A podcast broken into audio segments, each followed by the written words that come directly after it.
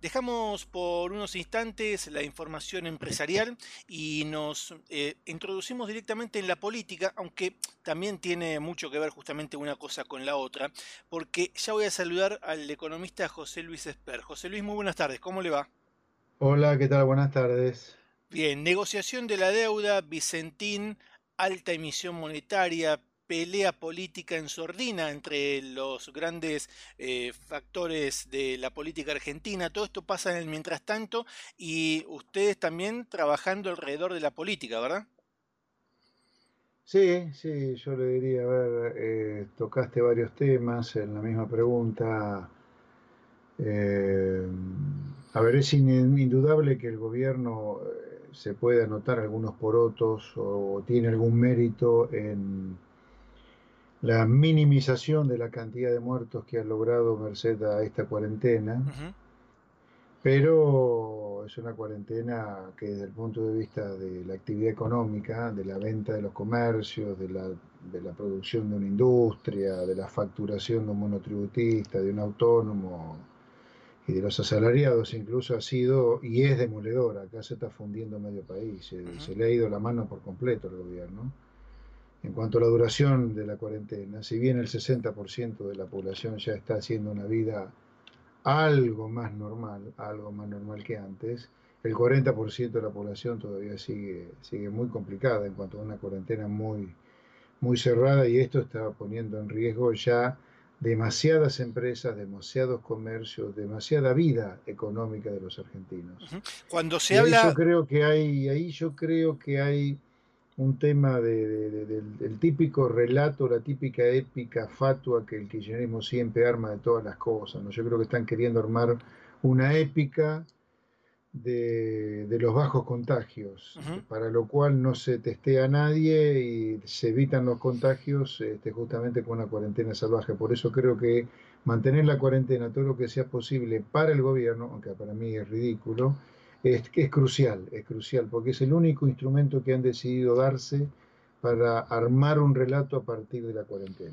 José Luis, usted mencionaba las consecuencias que esto va a tener indudablemente para el sector industrial, para el sector comercial, para la actividad económica en general, y también ahora los médicos están advirtiendo las consecuencias que esto va a dejar desde el enfoque empresarial, si se quiere también, psíquicamente para eh, los trabajadores que, por ejemplo, hoy no están pudiendo prestar tareas como lo hacían habitualmente, para aquellos que están quizás suspendidos y que están cobrando igualmente desde su casa para parte del salario y fundamentalmente cómo se trabaja dentro del el sector empresarial para reponer o ponerse de pie si se tiene en cuenta que muchos dicen si esto se extiende mucho más vamos a la quiebra, ¿no? A ver, con 100 días de cuarentena, con los 100 días de cuarentena que ya llevamos, yo le diría, eh, lamentablemente, tengo que decirle que vamos a una caída de la economía, una caída de la actividad económica, una recesión en 2020 que probablemente, si no es eh, la más grande del mundo, va a estar en el podio de las mayores caídas de actividad económica. Lo cual es dramático para un país como Argentina, que recibe esta pandemia con 40% de pobres, la pobreza va a andar en un año, va a estar cerca del 60%, tocando récord históricos para Argentina, y altos en Latinoamérica, una eh, región muy afligida este, y afectada por la pobreza. Argentina ya venía con dos años de recesión, 2018-2019, fruto del fracaso del programa económico de Macri, un verdadero desastre.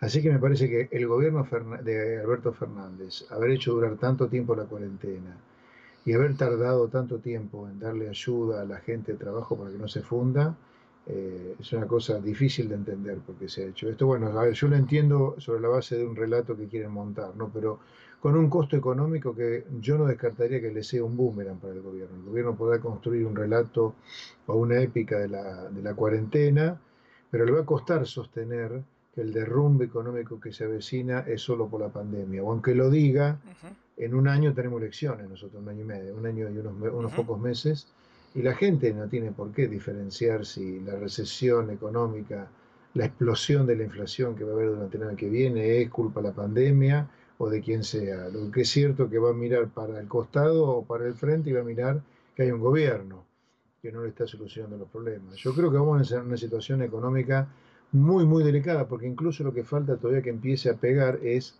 la mega emisión monetaria, el tsunami de emisión de pesos que el Banco Central está haciendo para auxiliar al Tesoro, que no está recaudando nada, para financiar una explosión del gasto público. Y fundamentalmente ahí, cuando la economía empiece nuevamente a abrirse, seguramente va a haber una, un atraso en la demanda de bienes y servicios por parte de la gente, aquel que todavía pueda comprar, y también una necesidad fuerte de las empresas de actualizar valores. Por lo tanto, es casi, casi como inevitable que esto acompañe justamente la gran emisión de billetes que va a haber en la calle.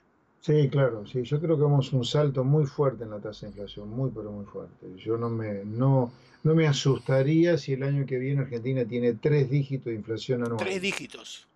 Sí, yo creo que Argentina es muy probable que vuelva a esas tasas de inflación el año que viene. Falta durante el segundo semestre que el Banco Central empiece a tener problemas para, para no perder reservas, porque la cantidad de dinero esta que sobra por todos lados y que se ha hecho para financiar un déficit fiscal, producto de la caída en la recaudación, producto de que toda la gente está encerrada y es una verdadera excentricidad que la gente pague impuestos en estas condiciones. ¿no? Prácticamente la recaudación no creció nada eh, durante el mes de, el mes de mayo. Eh, así que le diría, vamos a una situación muy, muy complicada, económicamente hablando, situación económica que puede agravarse si es que empieza a espiralizarse o empinarse la curva de contagio, ¿no? Eso no, no hay que descartarlo a la luz de las medidas que, que está por tomar el gobierno. Ellos ya de paso, va a ser difícil que la gente respete la nueva cuarentena si volvemos a fase 1, luego que se le abrió un poco la puerta, ¿no? Eh, yo le diría, eh, me parece como una situación muy complicada, fruto de un gobierno que bueno, está totalmente equivocado en todo lo que piensa y hace Afortunadamente para la gente hay una esperanza, hay una esperanza el año que viene, este, hay elecciones, probablemente nosotros estemos compitiendo como el año pasado, llevándole una propuesta completamente alejada de lo que acá le propone la política tradicional, que es pura miseria.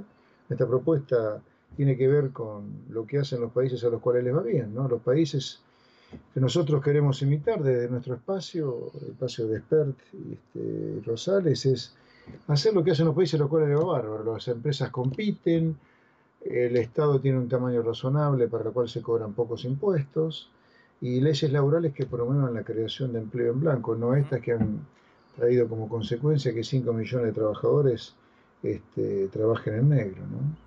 José Luis Esper hablando en ADN Empresario Radio. Ya seguimos.